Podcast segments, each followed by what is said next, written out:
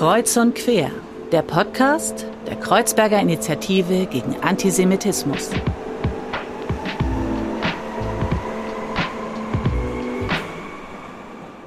Ja, herzlich willkommen. Ich bin heute nicht Fadel Speck, sondern ich bin Alexander Soyer, Kreuz und Quer, der Podcast der Kreuzberger Initiative gegen Antisemitismus. Eine Sonderausgabe, die 24. Ausgabe, ein Rückblick auf dann 23 Ausgaben Podcast machen, spannende Ausgaben. Zu Gast heute im Studio und noch in einem Extra-Studio Silke Asulay und Joachim Seinfeld, zwei der GeschäftsführerInnen von der Kreuzberger Initiative gegen Antisemitismus. Vivian Piaida, habe ich es richtig gesagt? Jawohl. Ich wäre wieder fast durcheinander gekommen. Und natürlich Fadel Speck, vielen, vielen Dank, dass ich deine Aufgabe jetzt hier übernehmen darf. Wobei ich gebe sie dir dann auch ein bisschen zurück. Sehr gern. Wir freuen uns total, dass du da bist und sozusagen die Moderation äh, dieser Folge übernimmst, wo wir ja gemeinsam so ein bisschen rückblicken wollen. Und ähm, ich freue mich total, einfach auch mal Gast sein zu dürfen. Das ist tatsächlich eine schöne Aufgabe. Man, man, kann sich entspannen. Total, ja. Ja. Fangen wir doch vielleicht erstmal mit einer der Traditionen des Podcasts an, einer der etwas leichteren. Habt ihr irgendwelche Lieblingsrezepte mitgenommen und mal nachgekocht? Und welches ist eures aus dann 23 Ausgaben? Ich müsste euch jetzt eigentlich fragen, welches eure sind und welche ihr mitgebracht habt, aber ich glaube, das lassen wir. Wir haben äh, tatsächlich gar keine mitgebracht. Wir haben uns gestern abgesprochen kochen wir noch, bringen wir was mit und haben uns entschieden, keine mitzubringen.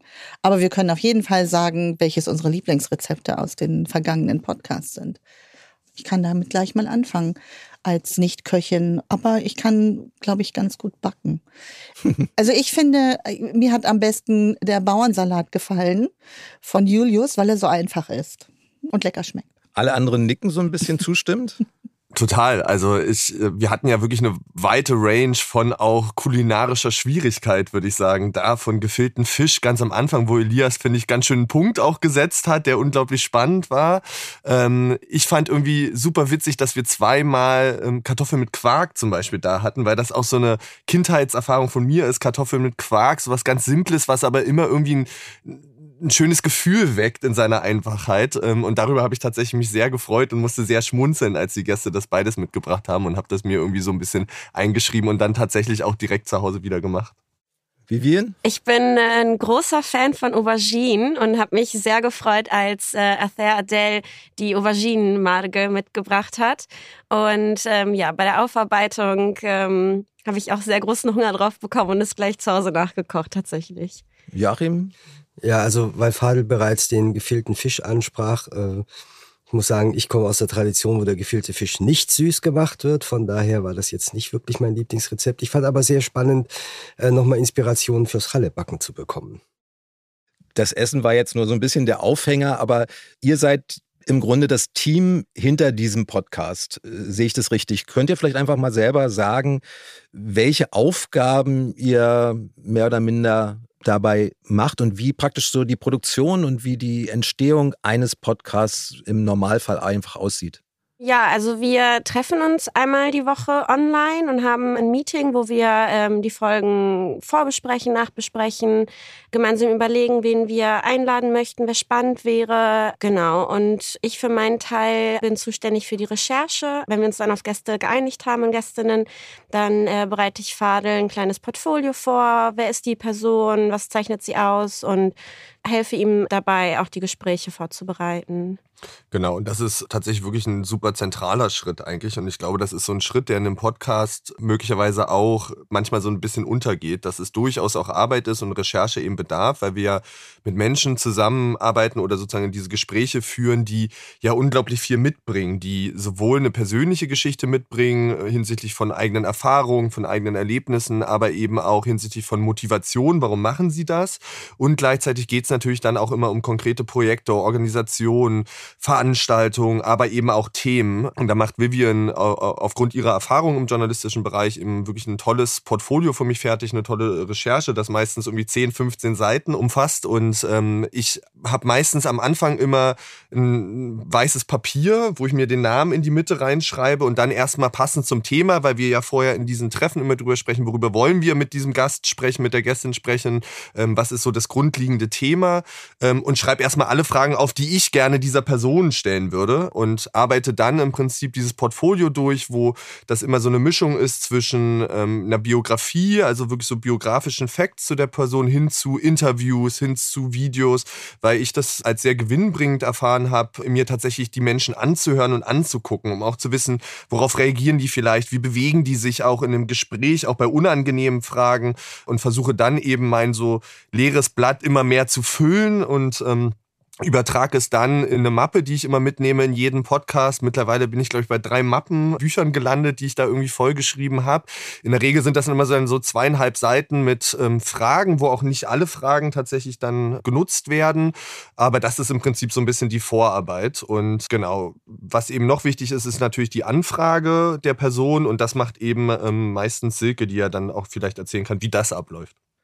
Silke und Joachim, ihr seid ja, wenn man es so nehmen kann, praktisch der Kopf darüber, also die Ideengeber. Äh, ihr seid in der Geschäftsführung des Vereins, das heißt, ihr gebt den großen Bogen mit. Wie ist denn die Idee überhaupt entstanden, jetzt vor eigentlich fast genau einem Jahr diesen Podcast entstehen zu lassen? Mit welchem Konzept seid ihr da rangegangen? Das waren im Grunde zwei Ebenen, die wir abdecken wollten. Zum einen haben wir es als Möglichkeit gesehen, unsere Themen, in denen wir arbeiten, unsere Bereiche, in denen wir arbeiten, denen nochmal ein anderes Outlet zu geben, einen anderen Kanal zu geben, eine andere Möglichkeit, die an die Öffentlichkeit zu bringen. Und zum anderen war es uns wichtig, Menschen, die sich für unser Land engagieren, die sich für unsere Demokratie engagieren, denen auch eine Plattform zu bieten. Menschen, die vielleicht nicht in den großen Städten arbeiten, nicht die, die Möglichkeiten haben, die wir hier in Berlin haben, denen eine, eine Plattform zu geben, ihre Arbeit vorzustellen und auch sich als Mensch vorzustellen, darzustellen.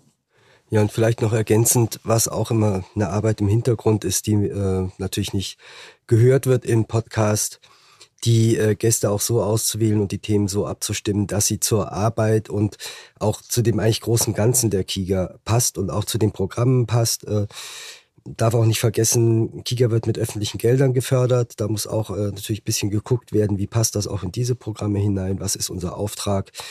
Und ähm, darüber hinaus äh, sitzen Silke, Vivian oder ich auch meistens im Regieraum. Ich bin der Pingelige, der immer Strichlisten macht, wenn einem sozusagen zu viel kommt.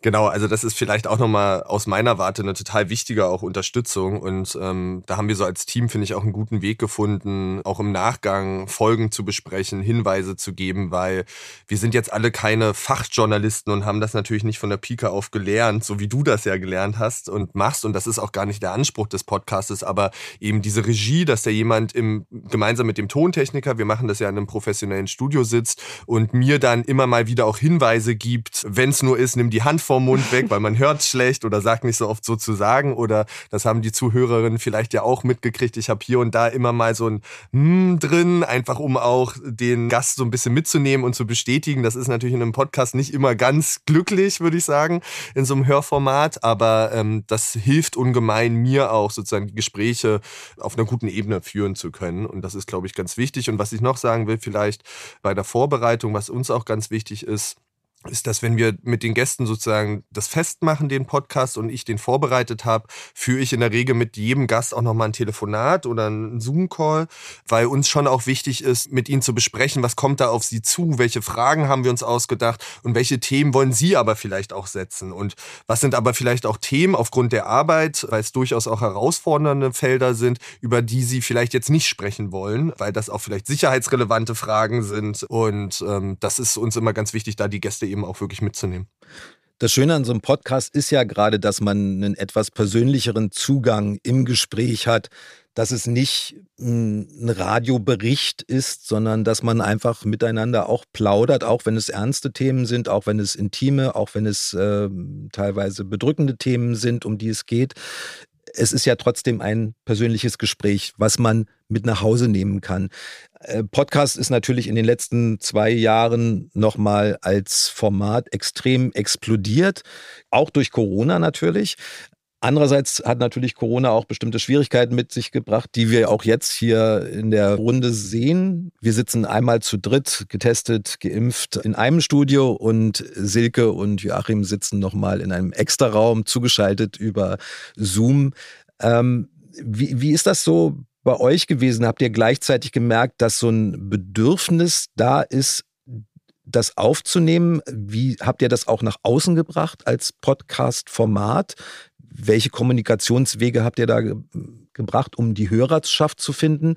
Und vielleicht auch, äh, das gilt dann sicherlich auch für dich, Fadel, äh, wie war das in diesen 23 vorherigen Podcasts? Äh, es war ja sicherlich nicht immer persönlich möglich. Genau, vielleicht steige ich einfach sozusagen bei dem zweiten Teil, dem hinteren Teil der Frage ein. Ähm, das ist durchaus eine Herausforderung, würde ich sagen, weil ich finde, wenn du mit einer Person einem Raum zusammensitzt, ähm, entsteht eine andere Verbindung und eine viel, finde ich, auch eine intimere Verbindung, als wenn du eine Person durch einen Bildschirm siehst, ähm, weil du eben auch auf wirklich Emotionen, auf Körperbewegung, auf irgendwie Reaktion viel besser irgendwie ein Gefühl dafür entwickelst, ähm, wo geht's auch hin und wo geht die Reise vielleicht auch hin. Aber auch sowas siehst, wie wie aufgeregt ist eine Person. Wir hatten Personen, die waren vor so einem Podcast unglaublich aufgeregt, wo ich weiß, da musst du vielleicht die Brücke noch viel mehr bauen als als bei anderen Personen, die totale Profis sind. Also wir hatten ja die Vorsitzende Andrea Despot zum Beispiel der EVZ da, was ein unglaublich spannendes Gespräch war, aber die ist ein absoluter Medienprofi, ne? Und äh, da wusste lustig.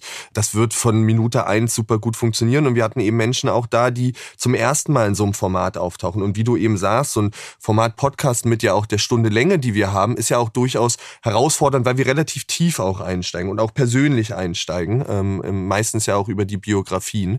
Trotzdem, und das war für mich eine total spannende Lernerfahrung, ich war am Anfang, als wir so die ersten ähm, Gespräche über Videocalls hier im Studio gemacht haben, durchaus aufgeregt, weil ich dachte, wie funktioniert das jetzt auch? Ähm, klappt das trotzdem in diesem Format. Und ähm, ich glaube, der erste Gast, den wir online hatten, war Erkan Inan, der sozusagen das Projekt Ausarten in München macht, wo es ganz viel um jüdisch-muslimischen Dialog ging. Und Erkan war ein total dankbarer Gast dafür, äh, weil Erkan wirklich den, da bringst du das Licht drauf, sozusagen das Spotlight und los geht's. Und äh, der kann so unglaublich tolle Geschichten erzählen und tolle Erfahrungen teilen, wo ich dann gemerkt habe und auch so ein bisschen die Scheu verloren habe, vor diesem Medium diese Gespräche auch online zu führen. Ähm, und es funktioniert wirklich gut und ich finde, wir haben uns da zunehmend weiterentwickelt. Ähm, das, ich glaube, das letzte Gespräch, was wir online geführt haben, war mit Sabina Donat und ähm, da merkt man schon auch eine Entwicklung und auch dadurch, dass natürlich die Gäste äh, in ihrem Arbeitskontext natürlich viel über Zoom-Calls, über Skype-Calls etc. Ähm, arbeiten, ähm, merkt man, dass da die Distanz zu diesem Digitalen durchaus auch ähm, näher ist und nicht mehr so weit weg ist. Genau. Wir haben uns sehr daran gewöhnt, denke ich. Mal. Ja, genau. Wir haben genau. uns einfach alle sehr dran gewöhnt. Und es hat auch wirklich äh, manche Vorteile mit, mit sich gebracht. Das habe ich auch in meinem Job oft gemerkt, dass wir auf einmal in der Lage sind, eben auch so trotzdem eine gute Tonqualität, so dass sie gut hörbar ist, hinzubekommen. Nochmal zurück äh, zu der Frage, die ich dummerweise tatsächlich als Doppelfrage gestellt habe. Äh, ja, wie, wie, wie habt ihr den Podcast rausgebracht? Wie habt ihr den, den zu den Menschen nach Hause gebracht? Also wir haben tatsächlich ganz viele verschiedene Ebenen der Kommunikation, was den Podcast betrifft. Also es reicht, natürlich reicht es nicht aus, ihn einfach nur hochzuladen auf die Streaming-Dienste und zu glauben, dass dadurch die Hörer schon von ganz alleine kommen werden. Das heißt, wir machen ganz, ganz klassische Kommunikationen für den Podcast auch angefangen mit Presseversenden, Newsletterversende. Wir bespielen unsere Social-Media-Kanäle und zwar immer, wenn wir einen Gast haben, durchaus anderthalb Wochen lang. Dann nutzen wir das Rezept, äh, die Aussagen der Gästinnen, die da sind und kommen so eigentlich, also ich bin ganz zufrieden. Also wir haben ja bei Null angefangen und innerhalb dieses Jahres haben wir einige tausend Streams mit unseren äh, Podcast verzeichnen können und ich sehe das aus dem Bereich Kommunikation durchaus als großen Erfolg. Ich würde gerne noch vielleicht kurz hinzufügen, weil ich das äh, doch erstaunlich fand. Wir haben diesen Podcast ja auch bei YouTube hochgeladen. Also ist natürlich ein Film mit Bildchen, aber es ist erstaunlich, wie oft dieser Podcast tatsächlich auf dieser Plattform, die eigentlich für Filme oder Videos gedacht ist und Musik, doch angeklickt wird. Ja, auch das ist eine interessante Entwicklung, die sich aber auch wirklich erst so in den letzten anderthalb Jahren extrem gesteigert hat, finde ich. Diese Mischung aus Video und auch die Bereitschaft, dass man sagt, naja, ich will eigentlich einen Podcast hören und den filmen wir auch ab und vielleicht, weil man dann zu eben irgendwas sieht. Ich weiß auch gar nicht genau, wie das ist, aber ich habe das jetzt auch schon sehr viel häufiger gesehen. Ich glaube, es wird eben ganz oft als so Second Screen vielleicht auch neben der Arbeit etc. genutzt, um einfach das nebenbei laufen zu lassen, wenn es eben interessant ist. Und ich glaube, es gibt irgendwie noch so eine dritte oder eine zweite Ebene neben diesem klassischen Kommunikation, wo wir den Podcast eben auch bewerben, ist eben unser auch pädagogisches Angebot in den Workshops, in verschiedenen anderen sozusagen Modulen, die wir machen, versuchen wir immer wieder auch auf den Podcast hinzuweisen oder eben Themen des Podcastes auch zu nutzen, äh, ähm, um damit sozusagen auch pädagogische Arbeit zu machen. Und ähm, ich glaube, das das funktioniert eben ganz gut und ähm, die Rückmeldungen dahingehend sind dann immer total positiv und ähm, die Leute finden es total spannend, dass wir das machen und auch in diesen Settings eben machen. Und Fadels Stimme wird auch schon auf äh, Workshops und Fachtagen erkannt, also es trägt Früchte. Ja, was super unangenehm ist, also was mich freut, aber äh, ich habe jetzt so einige Workshops oder so äh, Veranstaltungen erlebt, wo dann Leute auf einmal neben mir stehen und mit so einem Gesicht äh, neben mir stehen und meinen, deine Stimme kenne ich und das freut einen total, aber es ist mal so ein bisschen so ein Out-of-Body Experience, dass die Leute einen mit einer Stimme kennen, aber sozusagen nicht mit Gesicht verbinden und ähm, das ist immer irgendwie ganz witzig, ja. Das passiert mir tatsächlich nie. Nee, nein, es ist nein, das kann ich mir nicht vorstellen. Nein, Vielleicht nach heute. Nein, nach heute. Nee, das passiert mir tatsächlich nicht, ähm, weil meine Stimme vor Mikrofon immer anders klingt, als wenn ich normal rede. Stimmt, das kann gut sein, ja. Das ist dann eine ganz andere Sache. Es geht natürlich in der Vereinsarbeit um ja, kulturelle Bildung im weitesten Sinne welchen Anteil oder welchen Platz nimmt da der Podcast ein, Joachim? Also Kiga ist natürlich erstmal ein Verein, der politische Bildung betreibt, ein Verein, der aus der Pädagogik kommt. Wir haben in den letzten Jahren kulturelle Bildung mehr und mehr mit eingebaut. Zum Teil ist es tatsächlich so, dass auch Podcast-Inhalte in den Angeboten der KIA verwendet werden. Es ist aber eben wirklich ein Zusatzangebot, um noch mehr Einblick auch zu geben in diese Arbeit, Beziehung herzustellen zu den Menschen, die diese Arbeit machen, über den Berliner Rand, wie Silke bereits sagte, auch hinauszuschauen und auch diese gesamte, ich nenne es jetzt mal Szene, auch in gewisser Weise mit zu verbinden und Menschen auf dem Land Berlin zu zeigen, Berlinern vielleicht auch zu zeigen, was äh, außerhalb Berlins läuft, damit eigentlich jeder ein bisschen aus seiner Blase herauskommt und man sich auch gegenseitig unterstützt. Also insofern sehe ich den Podcast eigentlich nochmal als zusätzliches Angebot, was allerdings tatsächlich der Fall ist, dass durch diese Erfahrung mit dem Podcast für unsere ja, kulturelle Bildungsangebote wie auch Ausstellungen und den Projekten, an denen wir jetzt arbeiten, natürlich eine ungemeine Erfahrung kam, wie wir mit Medien auch in neuen Projekten umgehen können. Also bereichert es die Arbeit auch, auch die eigentliche Vereinsarbeit. Es ist nicht nur eine zusätzliche Ausspielform der Gedanken und Ideen, sondern äh, es kommt auch was zurück. Kann man das so sagen? Auf jeden Fall. Also es kommt äh, zum einen wirklich für die Vereinsarbeit in der pädagogischen Arbeit was zurück, es kommt für die Entwicklung neuer Formate was zurück und es kommt auch tatsächlich in der Vernetzung. Ich erinnere zum Beispiel an die beiden Podcast-Folgen mit Veronika Nahm oder Meron Mendel, auch in der Netzwerkbildung was zurück. Und das ist, glaube ich, ein sehr, sehr großer Mehrwert. Wer hört denn diese Podcasts? Wen sprecht ihr direkt damit an und wie ist diese Resonanz eben auch der Zuhörer, die da bei euch zurückkommt? Abgesehen von den Rezepten. Ich glaube, dass der Podcast erstmal für alle gedacht ist. Also, da, also auch für unsere PartnerInnen, für ähm, ja, Menschen, mit denen wir generell im Alltag zusammenarbeiten, aber vielleicht auch für diejenigen, die noch nicht so einen Zugang zu den Themen, die wir behandeln haben und die sich dann an den Folgen orientieren können und ja, diesen Einblick eben bekommen können. Und was ich auch ganz spannend fand, was Joachim gerade meinte, es ist, ähm, es dient auch dem Netzwerk, aber beispielsweise wir hatten Schauspieler da, wir hatten Journalisten da, die auch mit den Themen, mit denen wir uns im Alltag beschäftigen und arbeiten, zu tun haben, aber halt nochmal aus einem anderen Blickwinkel. Und das finde ich auch spannend. Und das bietet der Podcast eben auch.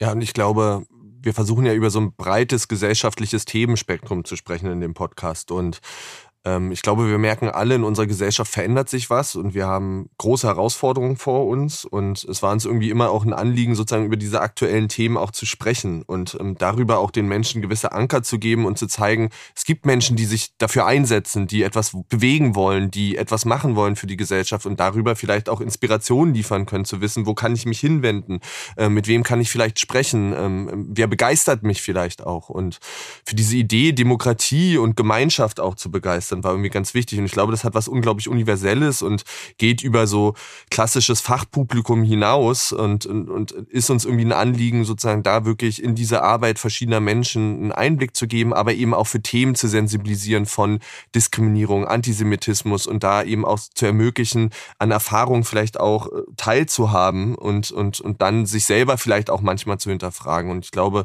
das ist was Spannendes für ganz viele Menschen. Ähm, nicht nur Menschen, die in dem Bereich sind, die hören das sehr oft und sehr viel. Das ist eine große äh, Zuhörerinnenschaft, aber es geht eben auch darüber hinaus und das war von Anfang an wirklich auch Ziel zu sagen, ähm, wir wollen so viele Menschen wie möglich mit diesen Themen erreichen und haben deswegen ja auch so einen Weg gewählt, der sehr biografisch äh, ist und ein bisschen versucht auch hinter die Kulissen zu gucken, was da passiert. Ja, durch das persönliche Kennenlernen einfach im Gespräch, glaube ich, funktioniert ganz viel und kommt man dem abstrakteren Thema dann auch sehr viel näher und hat auch wirklich nochmal eine ganz andere, einen ganz anderen Zugang. Total. Also ich fand zum Beispiel Miron Mendel, der Leiter der Bildungsstätte Anne Frank, der ist medial total präsent, ähm, eben auch durch diese Kampagne, die sie machen gegen die Desiderius Erasmus Stiftung. Aber mal von ihm zu erfahren, wie ist der eigentlich aufgewachsen in Israel und wie hat er sich vielleicht auch ähm, mit israelischer Politik, wo wir eben ganz oft über israelbezogenen Antisemitismus auch sprechen, wie hat er sich selber als Israeli vielleicht auch an dieser Politik manchmal gerieben und wie wird er aber in Deutschland immer zu so einer Projektionsfläche? Das hat was unglaublich Persönliches, auch bio Biografisches. Und ähm, das finde ich total schön, dass die Menschen, die hier als Gast sind, sich da auch öffnen und eben genau diese Einblicke bieten, weil ich glaube, daran kann man als ZuhörerInnen gut andocken. Und äh, ähm, weil wir selber auch vielleicht Veränderungen im Leben erlebt haben oder manchmal auch äh, vor Hürden standen. Und ich glaube, das macht es nahbar. Hm. Was ich auch wirklich schön fand, war, dass wir im Rahmen des Preises, den wir vergeben haben zum jüdisch-muslimischen Dialog, gemeinsam mit der Stiftung Erinnerung, Verantwortung, Zukunft, haben wir viele Bewerberorganisationen gehabt, die gesagt haben, Mann, das ist so toll, was ihr macht, dass es diesen Preis gibt. Aber wisst ihr, was uns wirklich fehlt, ist, uns miteinander zu vernetzen und unsere, eine Plattform, wo wir unsere Arbeit darstellen können. Und ich fand es sehr, sehr schön, dass wir sehr viele Organisationen hatten, die sich im Bereich jüdisch-muslimischer Dialog engagieren, dass wir denen die Möglichkeit bieten können, ihre Arbeit in der Tiefe darzustellen. Und das, das war, das fand ich wirklich toll. Wir hatten viele äh, Menschen, die in Organisationen arbeiten, die sich für den jüdisch-muslimischen Dialog engagieren und die Gast bei uns im Podcast waren. Zum Beispiel, ich glaube, es war sogar der zweite Podcast, bin mir nicht ganz sicher, zweite oder dritte, Steffi Hoffmann, aus Hessen vom Bund Deutscher PfadfinderInnen, die da war und ähm, sehr erfolgreicher Podcast in, in der Reihe. Und ähm, da waren einige. Erkan Inan war ebenfalls einer. Das waren sogar die, das war die Gewinnerorganisation mit dem Ausarten-Festival für den Preis. Also das war auch ein Anliegen diesen Organisationen, die sich für den jüdisch-muslimischen Dialog engagieren, denen eine Möglichkeit zu bieten, sich darzustellen. Was glaube ich auch, ein bisschen schwieriges Wort, aber vielleicht zeitgeschichtlich auch total wichtig war oder mhm. aktuell war, weil wir ähm, ja im Prinzip mit den ersten Folgen ja auch in diese Phase reingekommen sind, als eben der Konflikt ähm, zwischen PalästinenserInnen und Israel, äh, Israel sozusagen wieder aufbrach und ähm, deswegen eben genau über jüdisch-muslimischen Dialog zu sprechen und auch dieses Bild zu brechen, dass da so eine natürliche Feindschaft in Anführungszeichen besteht, war, glaube ich, total wichtig, damit damit auch Signale nach außen zu senden. Da gibt's ein Miteinander. Ähm, wir hatten äh, Juna Hasun und äh, ähm, zum Beispiel mit drin zu zweit. Äh, ähm, und das waren total tolle Gespräche und super tolles Miteinander und ähm, wirklich schöne Räume auch des Austausches, der Kritik auch, aber eben des Gespräches, gerade in dieser Phase, glaube ich, echt wichtig. Was hat euch eigentlich am meisten überrascht dann in der Arbeit und so jetzt auch im Rückblick? Weil natürlich ist das jetzt eine Gelegenheit, um Bilanz zu ziehen. Ja. Man hat eine Idee, man hat, man sagt sich, ja, wir machen einen Podcast zu dem Thema und dann laden wir Leute ein, dann kommen die und Aber irgendwas ist dann meistens nochmal doch anders als geplant und äh, nimmt einen auch irgendwie ja auch persönlich vielleicht und bewegt einen persönlich. Was war das, was war die wichtigste Erfahrung, die ihr da mitgenommen habt?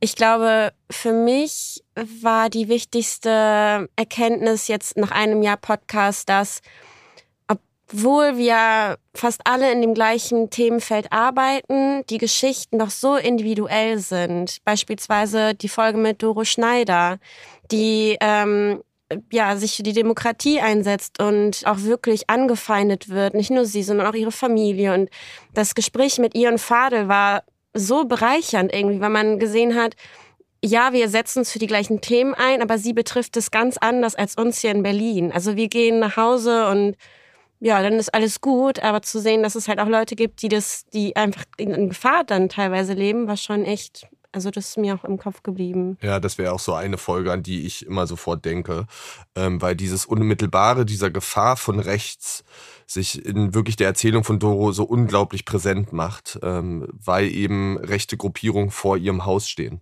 und ähm, da Menschen sozusagen bedrohen und einschüchtern wollen, die sich für ein aktives Miteinander einsetzen. Und da kriege ich bis heute immer noch Gänsehaut, wenn ich an diese Geschichte denke.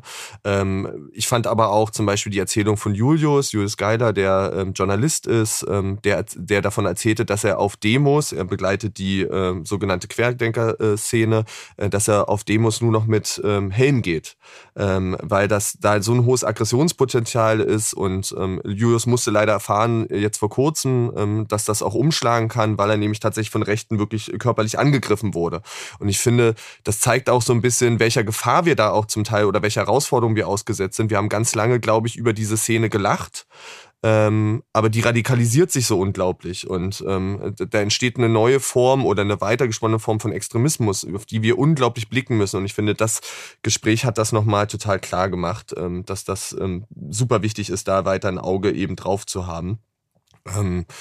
Was ich vielleicht so strukturell noch mitgenommen habe, ist, ich glaube, man malt sich das so toll aus, dass man einen Podcast macht. Und das ist ein unglaublich tolles Medium. Und es macht mir, und ich hoffe, dass ich für euch anderen aussprechen darf, unglaublich Spaß, diese Chance zu haben, das machen zu dürfen. Aber, und ich glaube, das ist auch total wichtig, wenn man das gut machen will, bedarf das echt Arbeit. Ähm, also es das heißt, ich sitze echt mehrere Stunden und bereite das vor, weil ich auch das gerne gut machen möchte und auch den Gästen gerecht werden möchte und ähm, die wertschätzen möchte. Und ähm, deswegen ist Vorbereitung, dass Vivian dieses Portfolio macht, ich mich hinsetze, Silke lange mit den Gästen spricht, Joachim lange mit den Gästen spricht, so unglaublich wichtig. Und es ist eben nicht so schnell gemacht, wie man das immer glaubt. Es ist ganz oft so, dass jetzt in dieser politischen Bildungsszene eben Podcast so als Medium gewählt wird oder genutzt wird. Ähm, aber, und das hattest du ja auch schon gesagt, das Medium Podcast an sich ist schon so explodiert. Und die Leute haben ein gewisses Hörverhalten von, wie wollen sie Ton haben, wie soll das funktionieren. Ähm, und wenn man damit irgendwie so ein Stück weit mithalten will, will, äh, muss man es gut machen. Und das bedeutet einfach Arbeit und wirklich Auseinandersetzung mit dem Medium und mit dem Thema Podcast. Ja, man muss es gut machen, es muss gut klingen, das ist das Allerwichtigste. Man kann es nicht einfach nur kann sich nicht nur einfach hinsetzen und plaudern. Ja, genau. Und ähm, also wir haben auch lange überlegt, nehmen wir es selber auf, äh, machen wir das alles in Eigenregie und ähm, glücklicherweise haben wir hier mit Fritzton wirklich einen tollen Partner gefunden, der uns so unglaublich unterstützt von technischer Seite, von Schnitt, von aber auch Räumlichkeiten. Also wir sitzen wirklich in einem tollen Studio, wo die Gäste sich immer wohlfühlen, ähm, weil die Menschen hier auch so toll sind. Und ich finde, das gehört zu diesem Gesamtkonstrukt Podcast total dazu, dass man auch einen Ort findet, an dem sich alle sofort willkommen fühlen, weil das setzt auch so eine Atmosphäre Atmosphäre und das hilft total. Und natürlich kann man das auch in, hätten wir im Büro machen können, was auch ein schöner anderer Ansatz wäre, aber wir haben uns eben dafür äh, entschieden, um wirklich auch eine gewisse Qualität auch zu erreichen. Eine gewisse Qualität und auch gerade in Zeiten von Corona nicht zu unterschätzen, eine gewisse Sicherheit. Und das äh, ist hier im Studio auf jeden Fall gegeben durch die wirklich vorbildlich umgesetzten Corona-Maßnahmen hier bei Fritzton. Genau. Ich würde gerne noch mal kurz äh, was ergänzen zu dem, was Vivian und Fadel gesagt hatten. Ähm, weil es ist natürlich für uns interessant äh, zu hören, wie ergeht es anderen Menschen, gerade auch wenn wir über Doro Schneider und Zwickau reden, aber auch Julius Geier. Ich finde aber auch wichtig, nochmal, selbst wenn dieser Podcast jetzt natürlich nicht die Weichreite einer Tagesschau hat, diesen Menschen eine Stimme zu geben. Denn wir kennen dieses Phänomen, wenn ein Herr Lübcke umgebracht wird, sprechen die Medien darüber, wenn eine Ministerin in Sachsen von einem rechten Mob äh, vor ihrem Haus äh, beschimpft wird, sprechen die Medien darüber. Aber wenn bei einer Doro Schneider die Rechten vor der Türe stehen und sie sich fragt, ob sie das überhaupt weitermacht, weil ihre Tochter mittlerweile Angst hat, teilweise aus dem Haus zu gehen oder wenn eben ein Julius Geier angegriffen wird, sind das Stimmen, die im Grunde genommen viel zu wenig gehört werden und die auch wichtig sind, um deutlich zu machen, wie verbreitet mittlerweile dieses Phänomen und wie groß die Bedrohung auch gerade aus rechten Kreisen mhm. ist. Mhm. Und gleichzeitig war es uns eben auch, und das ist auch was vielleicht, was ich noch mitgenommen habe, ist, es ist ja uns nicht nur ein Anliegen, darauf ein Brennglas zu leben, sondern eben auch wirklich ein Kennenlernen von Lebenswelten zu ermöglichen und einen Einblick in Lebenswelten zu ermöglichen. Und ich finde zum Beispiel Erkan, den haben wir jetzt schon mal genannt, aber diese Geschichte, da aufzuwachsen mit seiner Omi, äh, mit einer Familie, die als GastarbeiterInnen gekommen sind, unglaublich wichtig und auch so wichtige Perspektiven, die manchmal ja auch so untergehen.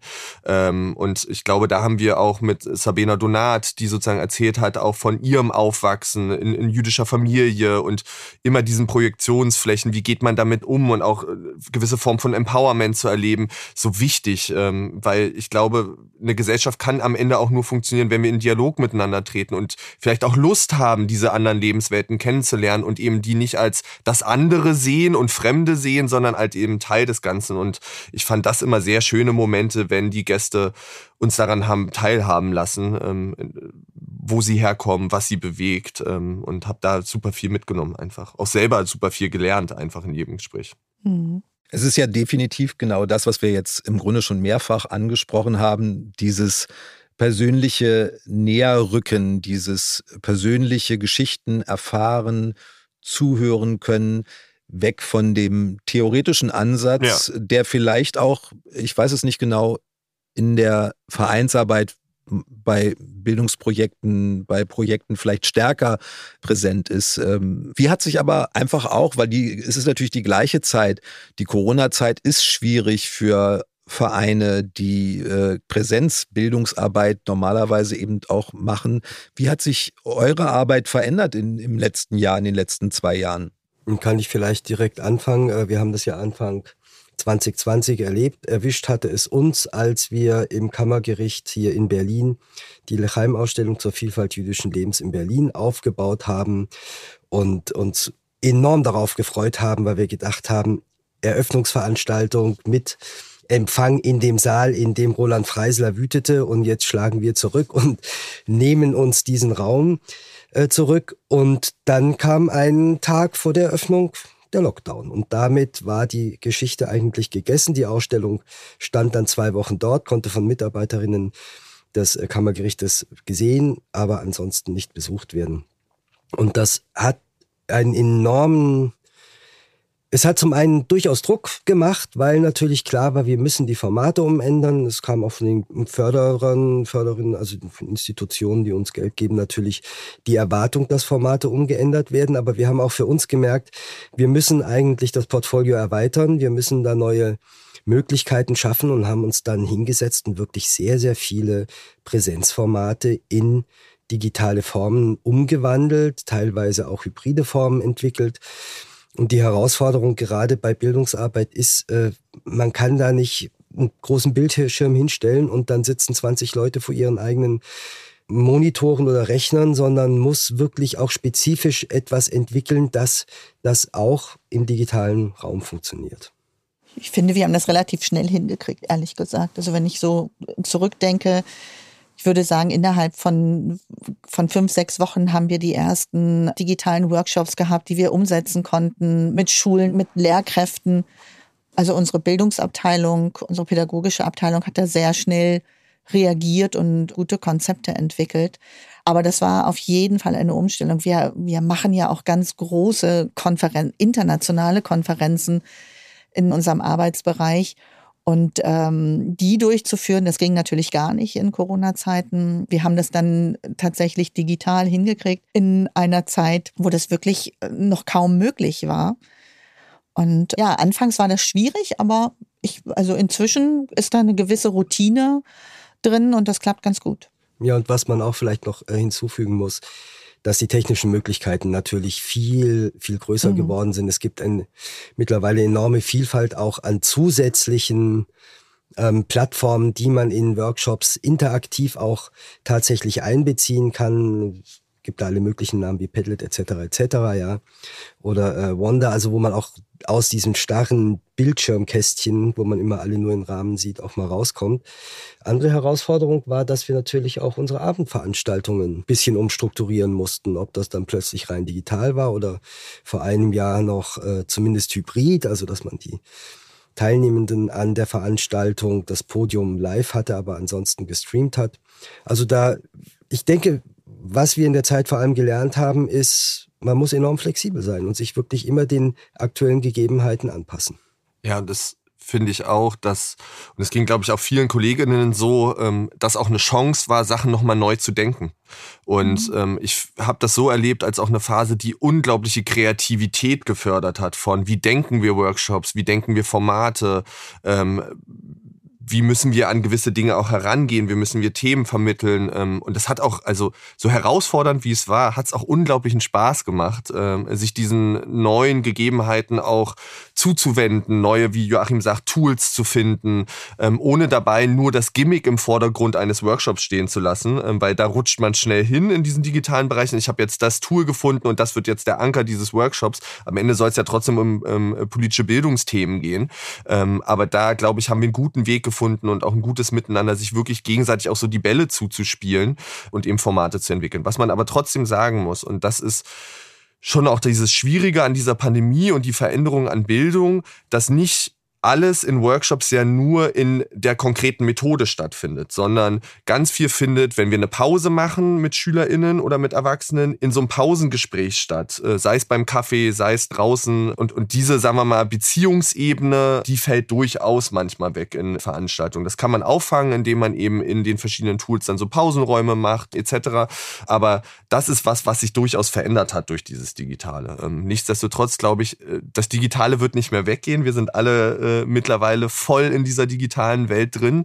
Und ich glaube, jetzt wird es Spannende, wenn irgendwann diese Pandemie eine andere Phase erlebt, zu gucken, was behalten wir, was entwickeln wir weiter digital und was geht wieder ins Analoge rein. Aber ich habe es auch als eine durchaus spannende Phase erlebt, als jemand, der da auch irgendwie Bock drauf hatte, sozusagen digital zu arbeiten zu dürfen. Und wenn wir nochmal an den Podcast jetzt zurückdenken, ich meine, vor der Pandemie, wenn wir den, also wenn wir den 2019 ja. gestartet hätten, dann hätten wir gedacht, gut, welche Berliner laden wir ein, hier in unser Berliner Fritz-Ton Tonstudio. Und so haben wir natürlich die Möglichkeit, über Zoom, über die Technik, über Mikrofone, dann Leute, also Menschen aus ganz Deutschland einzuladen, mit denen auch ins Gespräch zu kommen. Ähm, und ich glaube, das ist auch eine Bereicherung an, den, ja, an der Technik. Naja, die Akzeptanz für Podcasts ist ja auch deutlich größer geworden. Das ist sicherlich eine Erscheinung der Pandemie, jetzt nicht unbedingt die Leistung der Pandemie. Definitiv, definitiv nicht. Und ich fand das ein ganz schönes Beispiel von dir, Fadel. Ähm, vieles findet in den Pausengesprächen statt. Und so ein bisschen ist das, glaube ich, was wir jetzt heute auch im Gespräch hier äh, mitnehmen konnten, auch so dieses ja pausenhafte, dieses persönliche Gespräch zwischen den Themen, zwischen den harten Fakten.